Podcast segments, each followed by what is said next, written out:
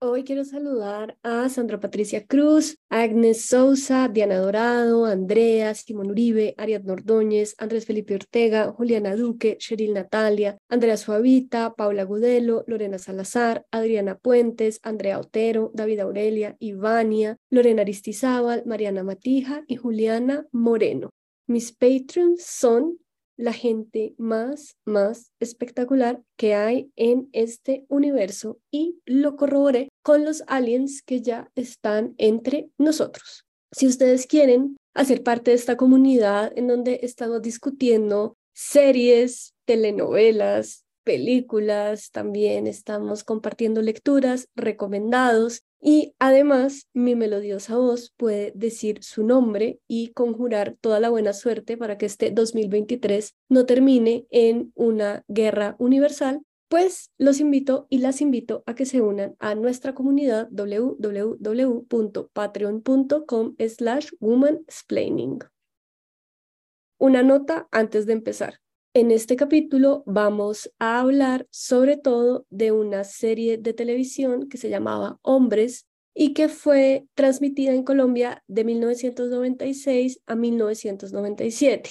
Como sé que mucha de la audiencia de este podcast son jóvenes centennials que ni siquiera habían nacido en esos años asiagos, les quiero decir que vamos a tomar esa serie como referencia para hablar de muchísimas otras cosas, así que no es necesario ni conocerla ni haberla visto. Solo, pues si quieren, pueden googlear hombres, Nicolás Montero, Margarita Rosa de Francisco, para que vean los guapos que eran sus protagonistas, pero eh, quédense y no se sientan con la necesidad de no escuchar el podcast por no conocer la serie, porque en verdad solo nos va a servir como base para una discusión que vamos a tener muy amplia sobre masculinidad, clase y género. Esto es Woman's Planning.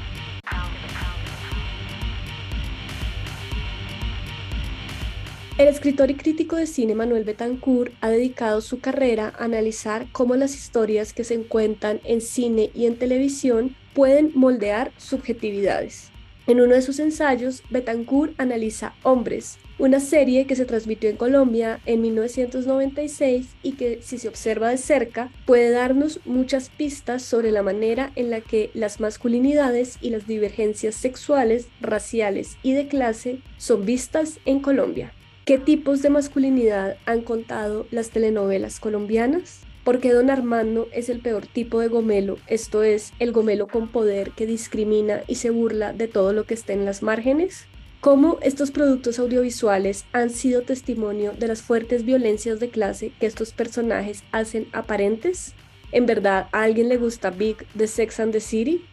Hoy en Women's Planning hablemos de telenovelas y de series.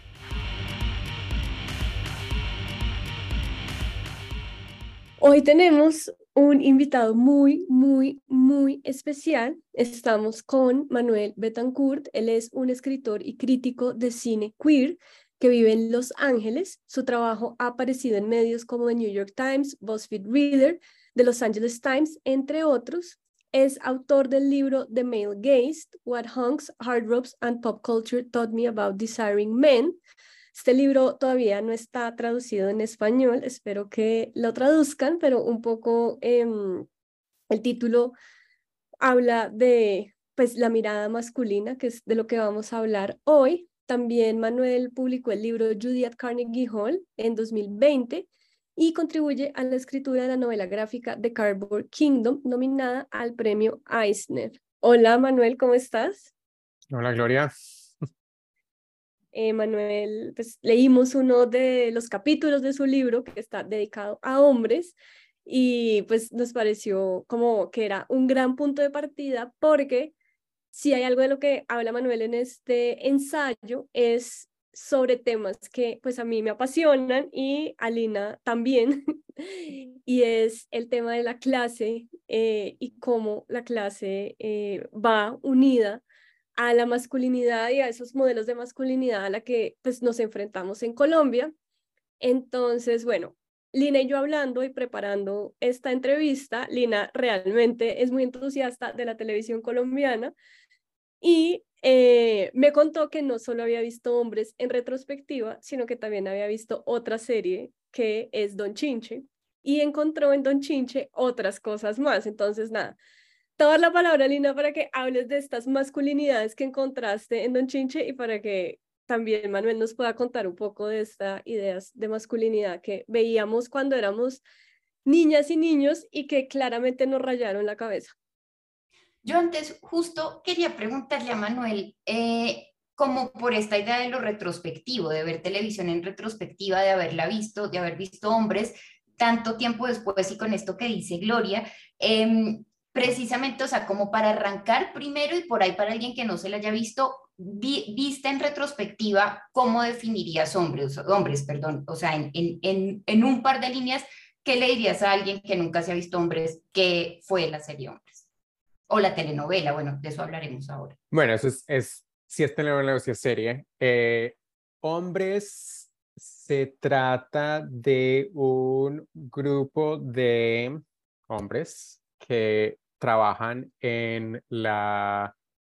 Son banqueros, no son, sí, son banqueros, ahora em, en la bolsa. Son en la bolsa corredores de, bolsa, cosa que nadie ha hecho en Colombia nunca. O sea, es tan sofisticado que ese trabajo ni siquiera existe en Colombia, pero ok.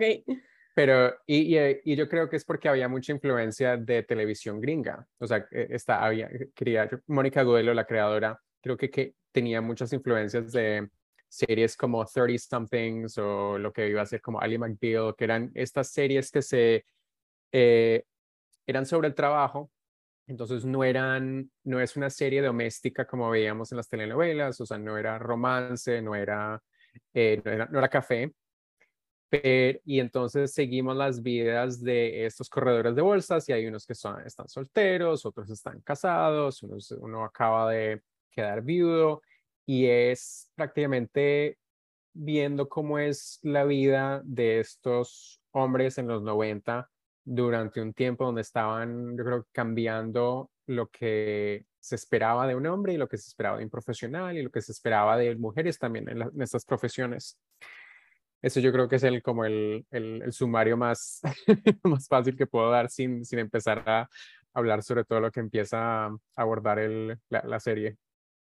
Y ahora sí te, te, pregunto, porque bueno, tú en, en, el texto, en el ensayo al que se refería Gloria, tú dices cómo, cómo digamos, estos, estos personajes eh, eh, te hicieron un contraste con otros personajes masculinos eh, de otras telenovelas, por ejemplo, de, no sé, bueno, no mencionas Café, pero de otras telenovelas, eh, y dices, eran quizás de pronto muy planos esos, esos otros personajes masculinos, muy centrados también en el romance también, ¿no? En el amor, eh, y en cambio estos otros hombres vienen, vienen a hablar de otro tipo de, de cuestiones, ¿no? De otro tipo de temas, de su sexualidad, eh, bueno, de, de, variados otros temas. Y ahí es cuando yo pensaba en Don Chinche, que claro, Don Chinche pues que para mí es como lo mejor que se ha hecho en televisión colombiana. Eh, em, es, más, es más antigua que Hombres, obviamente, eso hablábamos con Gloria en los años 70, finales 80, creo, eh, pero es una serie muy icónica de la televisión colombiana y claro, o sea, es otro país, muestran otro país, mientras, mientras en hombres son estos tipos que trabajan, que son elegantes, que son sofisticados, que están como en Bogotá, que van a los bares más cool de Bogotá, eh, Don Chinche también es gente que vive en Bogotá, pero es gente que ha llegado de regiones, que tiene sus, sus costumbres y sus modos y sus acentos de las distintas regiones, con un componente muy rural también. Eh, ambas son un poco chistosas, pero eso son como dos Colombias distintas y sin embargo yo no sé si ustedes se vieron Don Chinche, pero hay algunos personajes que de verdad construyen la masculinidad, que no son hegemónicos. Y eso es súper interesante también. Eso, o sea, como simplemente como para decir, me, me impresiona comparar las dos series y ver los, los, los distintas que puede ser Colombia en ambas series, digamos. Sí, yo nunca he visto Don Chinche, pero el, por ejemplo, lo que yo estaba pensando, en, yo viendo hombres de chiquito,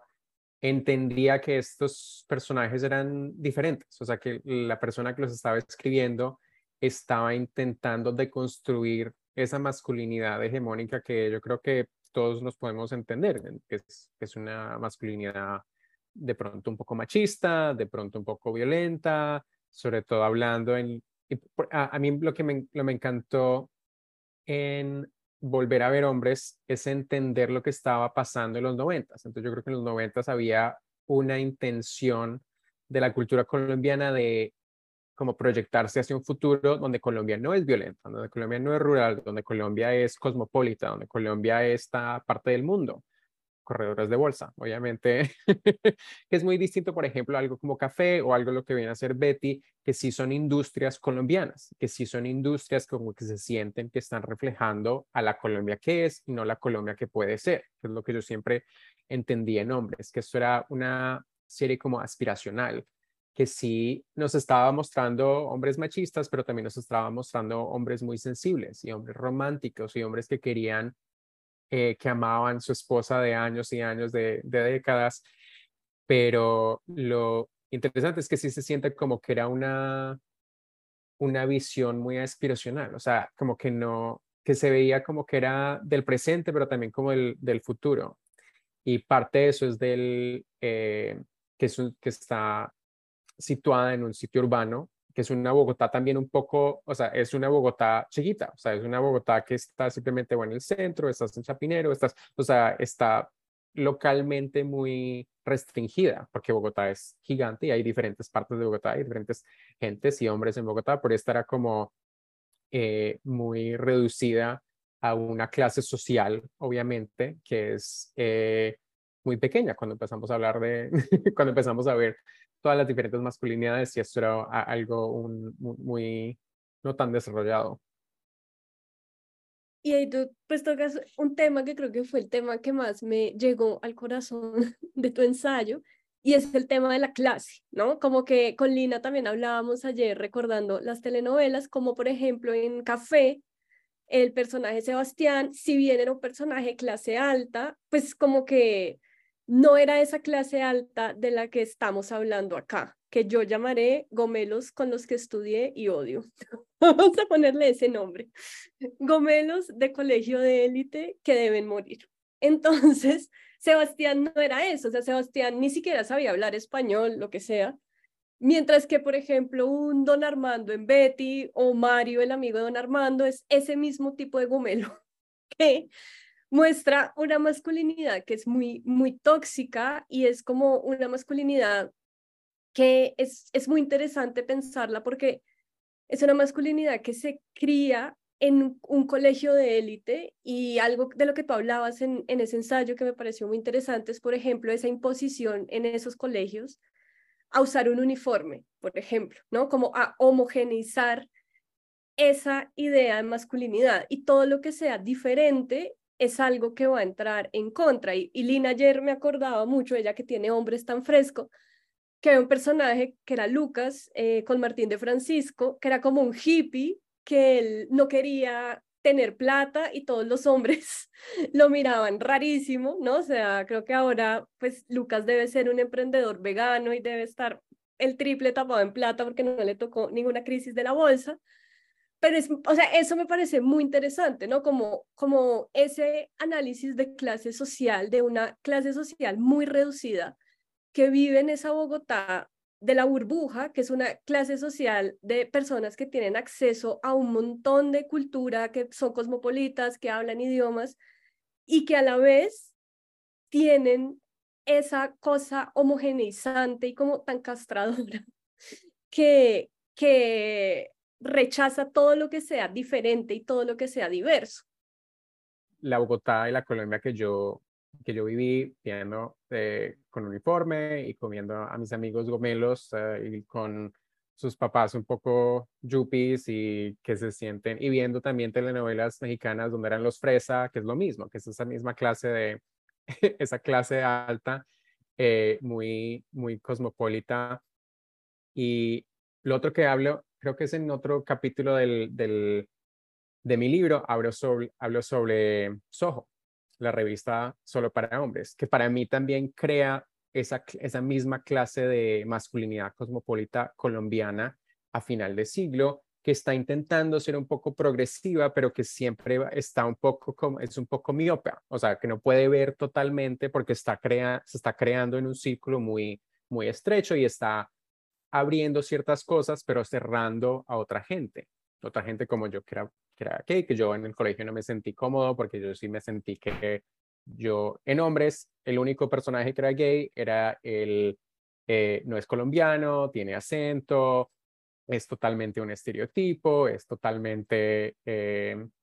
es el mejor amigo, lo vamos a ver otra vez en Betty la Fea, que es el diseñador, que es el que siempre que lo, están, se están burlando. Entonces, para mí fue muy interesante volver a ese, a ese momento, a finales de los 90, principios de los 2000 en Colombia y entender qué estaba pasando culturalmente y qué eran esas cosas que yo estaba como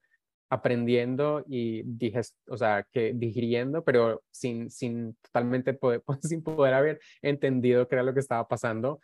pero obviamente dos décadas después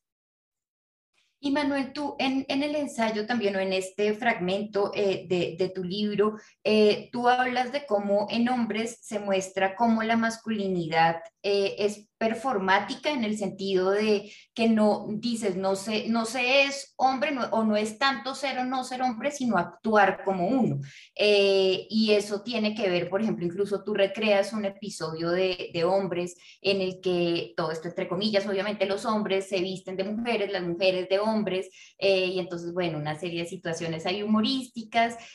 pero que los llevan a, a este grupo a, a, a como una estación de policía y entonces ellos eh, eh, con, su, con sus atuendos, digamos, eh, de mujeres, se agarran a los puños con otros tipos y entonces, claro, como diciendo, aunque se vistan de, de, mujeres, pues son hombres porque actúan como hombres porque se dan puños con otros, digamos, básicamente. y tú también mencionabas que es muy interesante, que te llamaba la atención que, que justamente el, el título de la serie fuera en plural, ¿no? Fuera hombres eh, y esta mentalidad como grupal, a pesar de que cada uno de esos personajes tiene como características, pero todos actúan como en bloque finalmente, ¿no? Como los hombres. Pero decías eso, pero, pero finalmente en ese, esa promesa de me va a mostrar hombres eh, y de ser progre, pues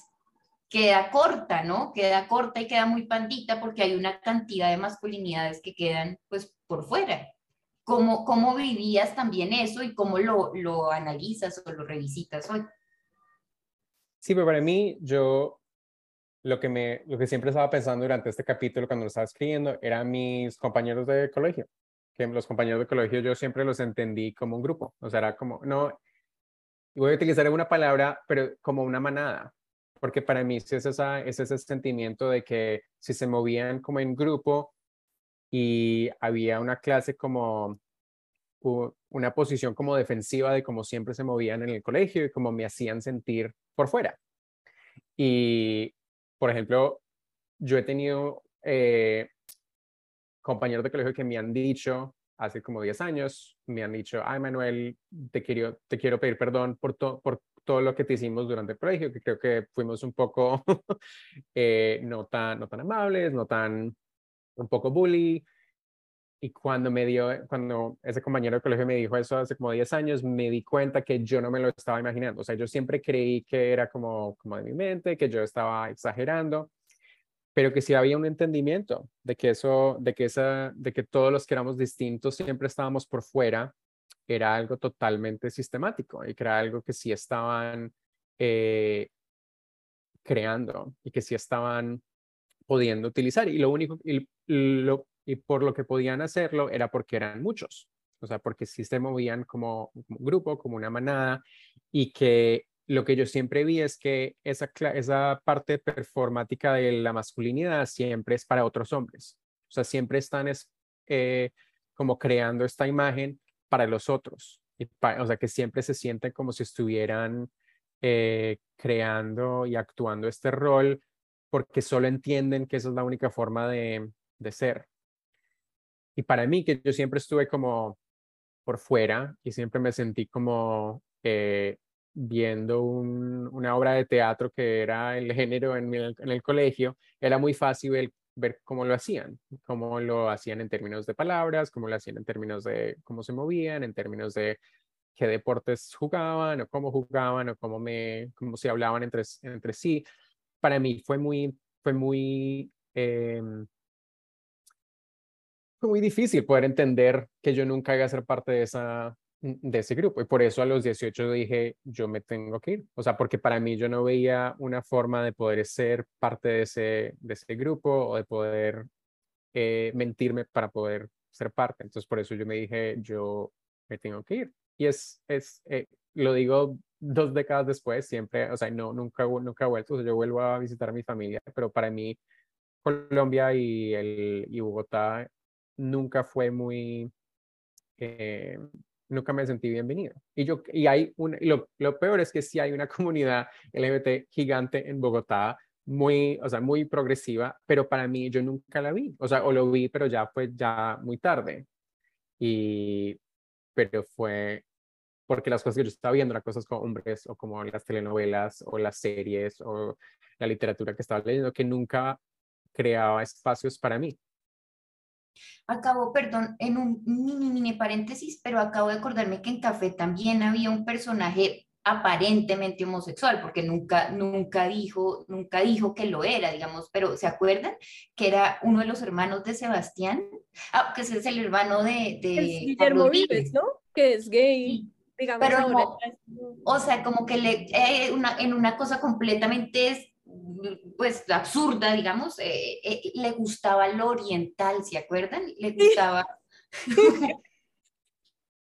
Sí, sí, sí, sí, sí. Y era también como un poco esta onda yoga, incienso, ¿no? Como el gran, el gran enemigo de Colombia. Sí, como lo que es ser diferente, sí. Exacto, ser vegetariano igual gay. Sí, ser extranjero, ser algo difícil, o sea, y, y, siempre es por fuera, o sea, y lo mismo vemos en, en hombres, en hombres vemos el, el personaje gay es, o sea, es francés, o sea, no es ni mm. siquiera colombiano. Entonces, siempre para mí lo que creo fue esta idea de que lo gay y lo colombiano nunca podían ser igual, o sea, que no, no podían coexistir. Y pues obviamente, yo entiendo ya ahora que pues obviamente es total una, es una ficción, pero para de 12, de 13, de 14 años, eso sí era, era necesitaba tanta imaginación para poder llegar a esa clase de, de teórica que yo era más fácil decir me voy a, a Canadá. No, yo siento que tal vez nuestra audiencia centennial, que es bastante grande, todo esto que estamos hablando les va a parecer chino, pues porque el gran salto generacional para mí ha sido eso, o sea, mm, el amigo que me dijo que era gay, como mi primer gay, fue un amigo en quinto semestre de la universidad, como después de pasar por un montón de cosas, no existían esas conversaciones en Colombia, o sea, eso no, de eso no se hablaba, mucho menos, pues, o sea, en ningún círculo social se iba a hablar de eso. Y pues ahora, pues básicamente, o sea, los chicos eh, hablan de su diversidad sexual en el colegio, como que es como un ambiente pues mucho más em, amable, entonces entiendo que para nuestros centenias esto sea un poco extraño, pero así era, así era vivir en los 2000 pequeños.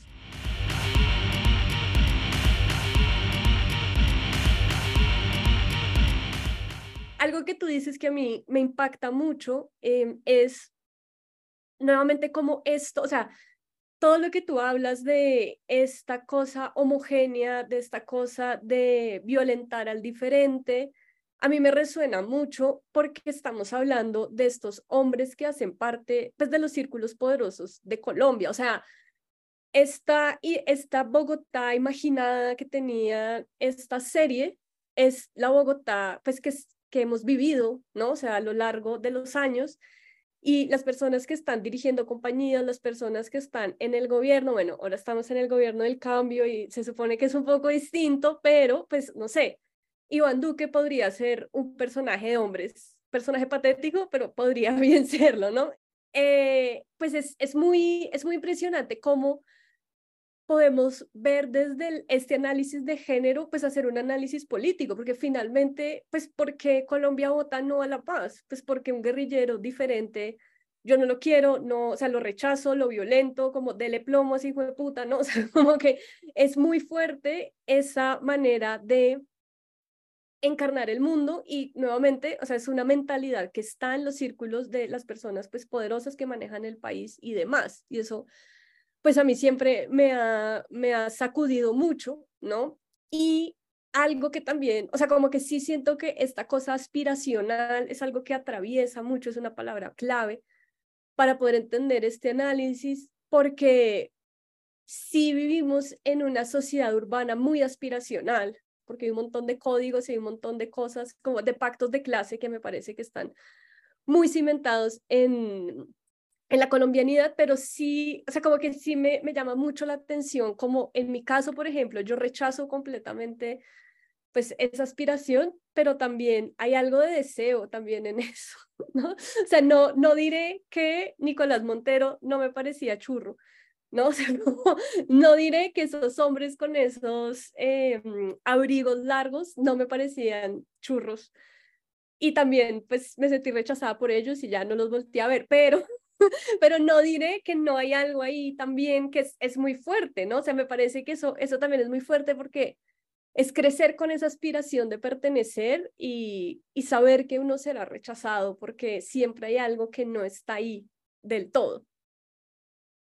Y eso es para mí lo, fue lo, lo interesante de hombres, que sí estaba intentando hacer, hacer algo diferente, porque lo que está, cuando, cuando empezaste a hablar de este modo aspiracional, lo que me lo primero que estaba pensando es, esas eran las tramas de las novelas. O sea, que podía ser gaviota en la mitad de la nada y llegar a Bogotá y convertirte en, o podía ser Betty que viene del vecindario que no, pero llega a, y que, o sea, que esa, esa trama de que siempre vamos de, de por fuera al centro, de por debajo arriba, siempre estaban, siempre era, la, era, es la esquemática de la telenovela colombiana o que lo era en los noventas. O sea, en este momento estamos en una, hay tramas muy diferentes. Yo, la, la narconovela es, o, sea, es un género totalmente extraño para mí que yo no lo conozco, pero en los noventas esa era la trama. Eh, era, la trama era, era cómo podías llegar a la cima, cómo podías llegar a eso. Y obviamente la única, la única forma de hacerlo era por, eh, con amor. En la trama de melodrama, trama de romance, que termina siendo lo que hombres hacen. O sea, hombres comienza como una serie de, de estos eh, corredores de bolsa y que están hablando de muchas cosas y termina siendo una novela de romance. O sea, termina siendo de, de, de Margarita Rosa con Nicolás Montero y que se quieren, pero no se quieren, pero entonces, pero después. Y obviamente termina siendo eh, la narrativa que va llevando toda la, toda la serie. Pero entonces para mí siempre esa idea de cómo podemos como empujar hacia atrás esas ideas y esas aspiraciones y cómo decir, no, esto sí me trama, pero pues para mí no, no, no me funciona, porque yo no, voy, yo no soy Gaviota y yo tampoco soy Sebastián, pero yo tampoco soy Betty, pero yo no soy Armando. Entonces, ¿qué clases de narrativas, qué clases de historias me dejas a mí para poder eh, vivir? Y eso es una de las cosas que durante todo el, todo el libro que escribí era como cómo poder empezar y cómo, cómo ver qué clases de historias me puedo contar como nombre gay, como nombre colombiano, como nombre X o lo otro. Y esa, para mí siempre ha sido en términos de masculinidad, o sea, qué clases, qué son las historias que los niños que nos cuentan y que nos dicen que cuáles son las historias que los niños sí pueden vivir y existir. Y para mí la novela siempre fue muy interesante creciendo porque la novela no es como acá en Estados Unidos que sí es totalmente feminizada, que es para mujeres. En Colombia todo el mundo ve novelas o sea, en Colombia yo me acuerdo de compañeros de colegio mío, hombres, viendo café y viendo Betty, o sea, no, y entonces son historias que nos enseñan mucho sin ser tan didácticas. Entonces, por eso es para mí, eh, eh, a, mí me encanta poder analizarlas porque sí nos, sí nos enseñan mucho sobre Colombia, sobre industria, sobre género, sobre clase. Eh, sin como eh, eh, dándonos, dándonos lecciones muy, muy obvias. Pero si es obvia, apenas uno se sienta a verlo, no entiende mucho sobre cómo qué clase de cultura está creando. Y ahí justamente, claro, porque viene la pregunta que tú planteas también en el texto eh, y es, de alguna manera, como hombres toma elementos de la telenovela y del melodrama, sobre todo hacia el final, Gloria ahora mencionaba esto del deseo, de, del deseo que despertaban estos tipos, porque era así, con su ropa, con su, con su cuestión de poder, de élite, con su cosa cool, yendo a los bares a oír a los Rolling Stones, no sé, porque aparte oían música gringa, bueno. Eh, y, y, tú de hecho mencionas otra serie icónica, sí, de Estados Unidos, que es Sex and the City, eh, y nosotras con Gloria preparando este, este episodio hablábamos mucho de Vic, eh, que Vic pues es el protagonista masculino de Sex and the City, el objeto del deseo eh, de la protagonista de la serie, em, también era un gomelazo insoportable, em, pero ahora visto desde 20 o 30 años después, pues Vic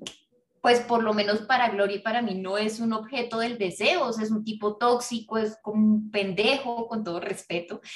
o sea, eh, y claro, o sea, como, no, no sé, queríamos, queríamos, quería preguntarte sobre, sobre el objeto masculino del deseo, cómo, o cómo ha cambiado también, digamos, de alguna manera.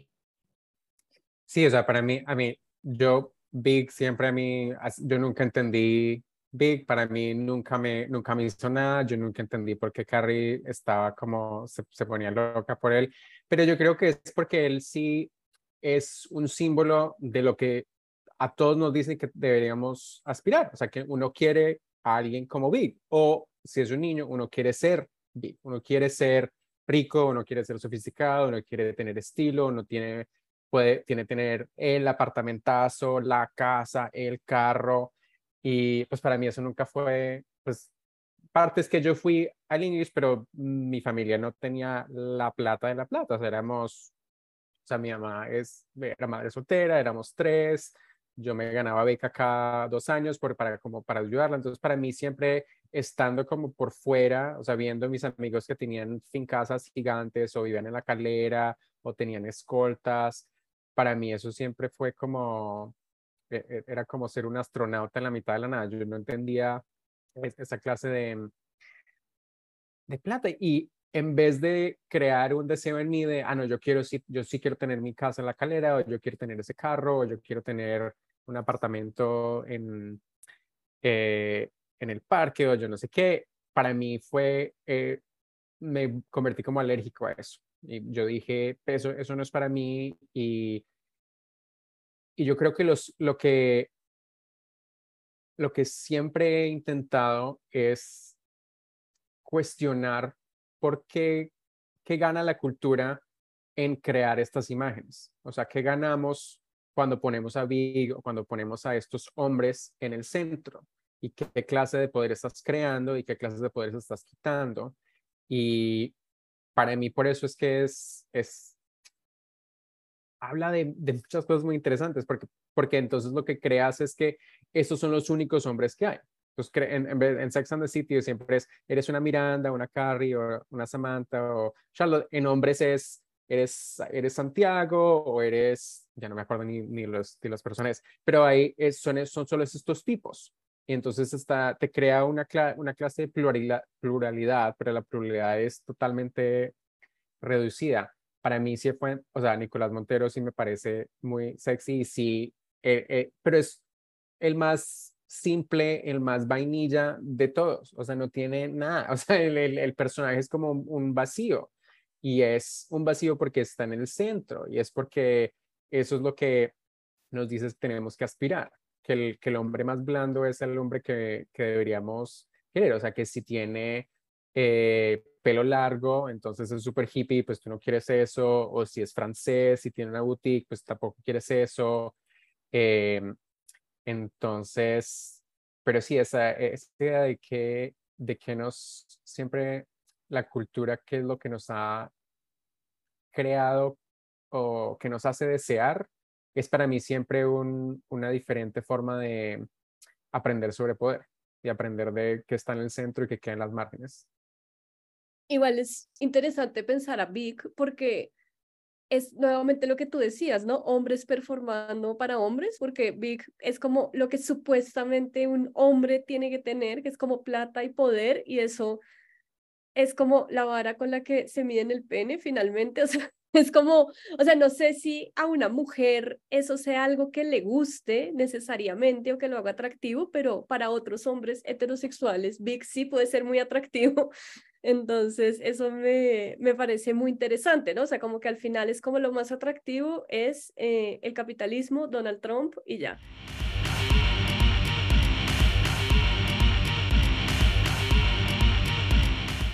No estamos hablando de algo y es que nos damos cuenta también de que las masculinidades,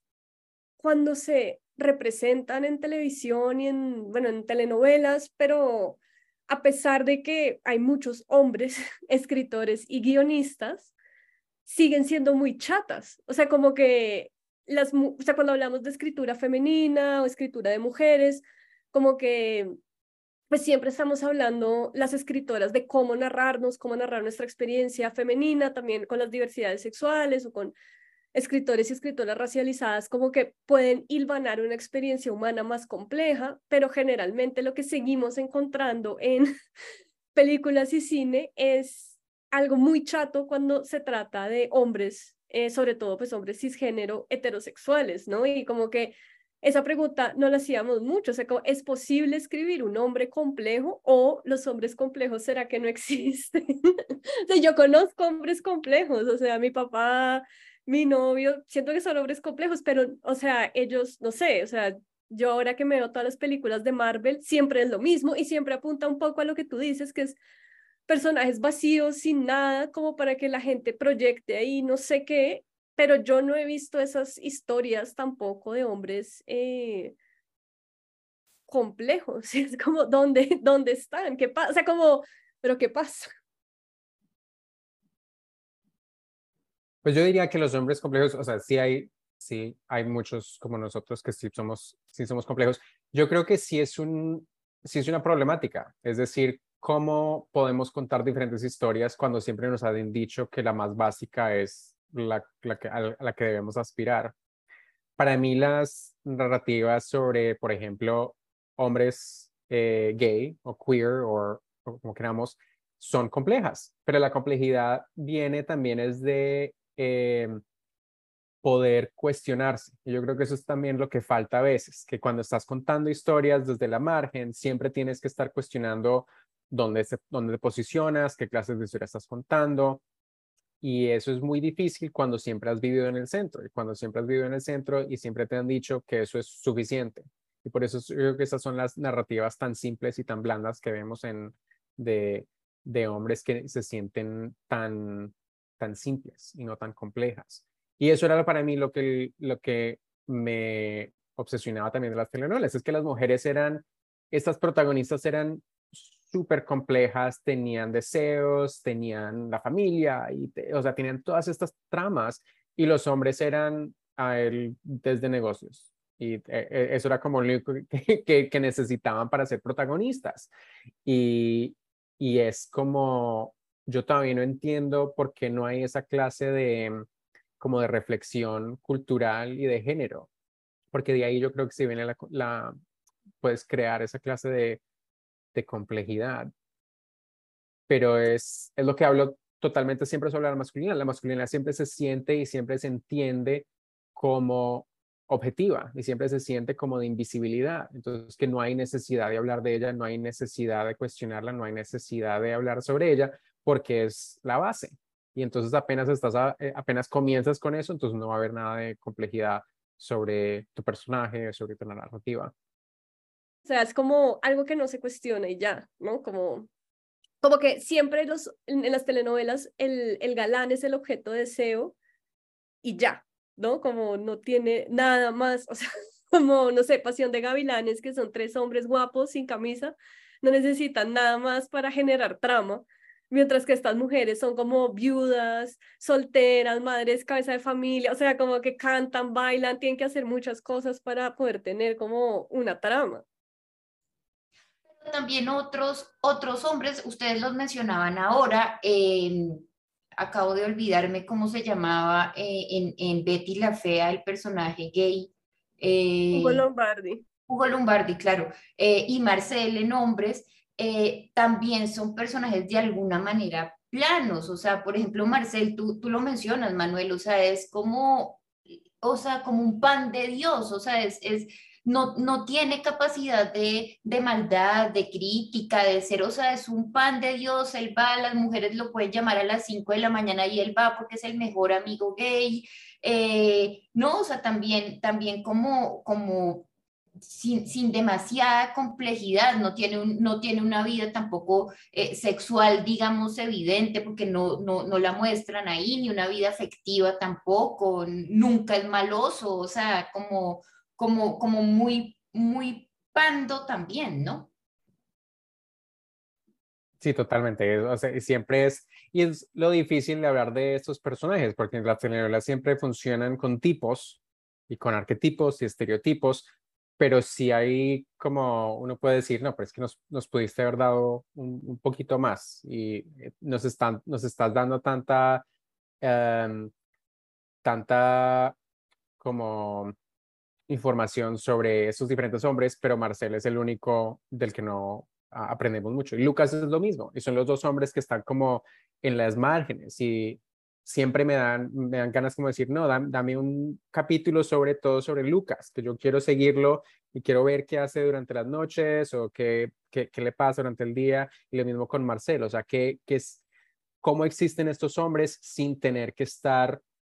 eh, siempre en contraste o siempre en, eh, en contacto con el centro de esos hombres que han creado. Claro, y yo, hay eh, por esto del humor, porque evidentemente en esta como eh, eh, intersección entre ser telenovela más melodramática y serie más a lo agringada, hombres es en cierto sentido comedia. Yo no sé, pues, si tú estés de acuerdo o no con eso, em, pero ahí sí hay, hay humor en, en la serie. Eh, y yo quería preguntarte tú cómo, pues, analizas o cómo recuerdas ese, ese humor, porque tú ahorita hablabas de, de, de cómo al final la serie termina siendo un poquito miope o panda en algunas cosas, ¿no? Como que se queda ahí a medio camino en esa cosa más progre. Eh, y eso quizás tiene que ver con cierto humor que igual sí termina ahí deslizando cosas misóginas, homofóbicas, transfóbicas, ¿no? Eh, eso, burlémonos de este, burlémonos de este otro, de estas actitudes, eh, de las mujeres también, no esto de, ay, definitivamente hombres y mujeres son dos mundos distintos, no tienen nada que ver. Em, en fin, ¿cómo analizas ese, humor que quería eh, mostrar hombres? Sí, la comedia y el humor es siempre yo siempre, como siempre entiendo el humor y la comedia, es que siempre te, te, te dice quién está en poder y quién no tiene poder. Entonces, de quién nos estamos burlando y de quién te está dando licencia a burlarte. Eh, en la mitad del capítulo, o sea, el, capítulo que usted, el pedazo que ustedes leyeron, lo que falta que está en el libro es todo una, em, todo un análisis sobre los hombres son de Marte y las mujeres son de Venus porque es precisamente la retórica con la que Hombres comienza, que comienza es decir, todo el humor que vamos a ver durante toda esta serie es porque las mujeres, los hombres son totalmente distintos. Y cada capítulo, no importa lo que está pasando, siempre el, el, humor y la comedia viene, es porque, ay, si ves que es que las mujeres nunca las vamos a entender, o es que los hombres nunca van a poder entender a las mujeres. Y por eso me encantó este capítulo donde los hombres dicen, nos vamos a vestir de mujeres y las mujeres se van, a, se van a vestir de hombres. Y obviamente todo, todos los chistes y todas las partes donde nos debemos estar, eh, donde el humor está saliendo, es termina siendo un poco sexista y un poco misógino, porque siempre nos está diciendo que no hay algo más chistoso que un hombre en falda. O sea, que eso es eh, la imagen, esa imagen misma, o sea, sin nada, nada más, eso es muy chistoso y eso es para que nos burlemos y, es, y empezar un capítulo con esa base y con esa eh, como tesis, obviamente nos está diciendo qué es lo que tú crees de la feminidad, qué es lo que tú crees de la masculinidad, qué es lo que nos dices que quién tiene poder. Y obviamente por eso al final al final del capítulo, cuando se ponen a puñetazos con esos, con esos otros en la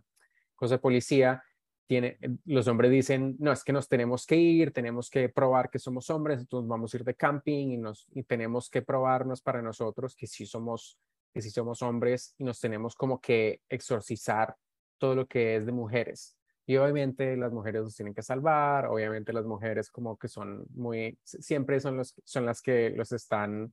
eh, salvando de todas sus, de sus estupideces, pero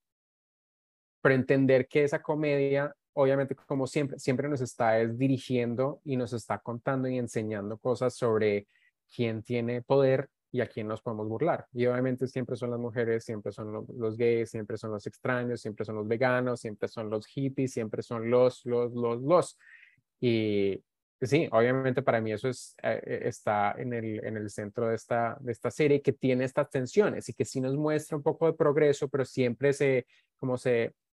eh, se tropieza intentando crear algo más progresivo y siempre se devuelve a estas cosas de no es súper chistoso que un hombre se ponga una falda. Ah, sí, muy, muy Manuel, pues nada, de verdad, te agradecemos mucho por tu tiempo y por esta conversación. Em, te felicitamos por tu libro, esperamos que algún día podamos leerlo. Eh, tengo muchas ganas de leerlo completo. Y nada, de verdad, muchas, muchas gracias por, por la entrevista. No, gracias a ustedes. Yo que no, casi nunca hablo en, en, español sobre, mi, sobre el proyecto, sobre mis ideas, entonces esto ha sido eh, muy lindo y muy, eh, muchas gracias. Muchas gracias, Manuel.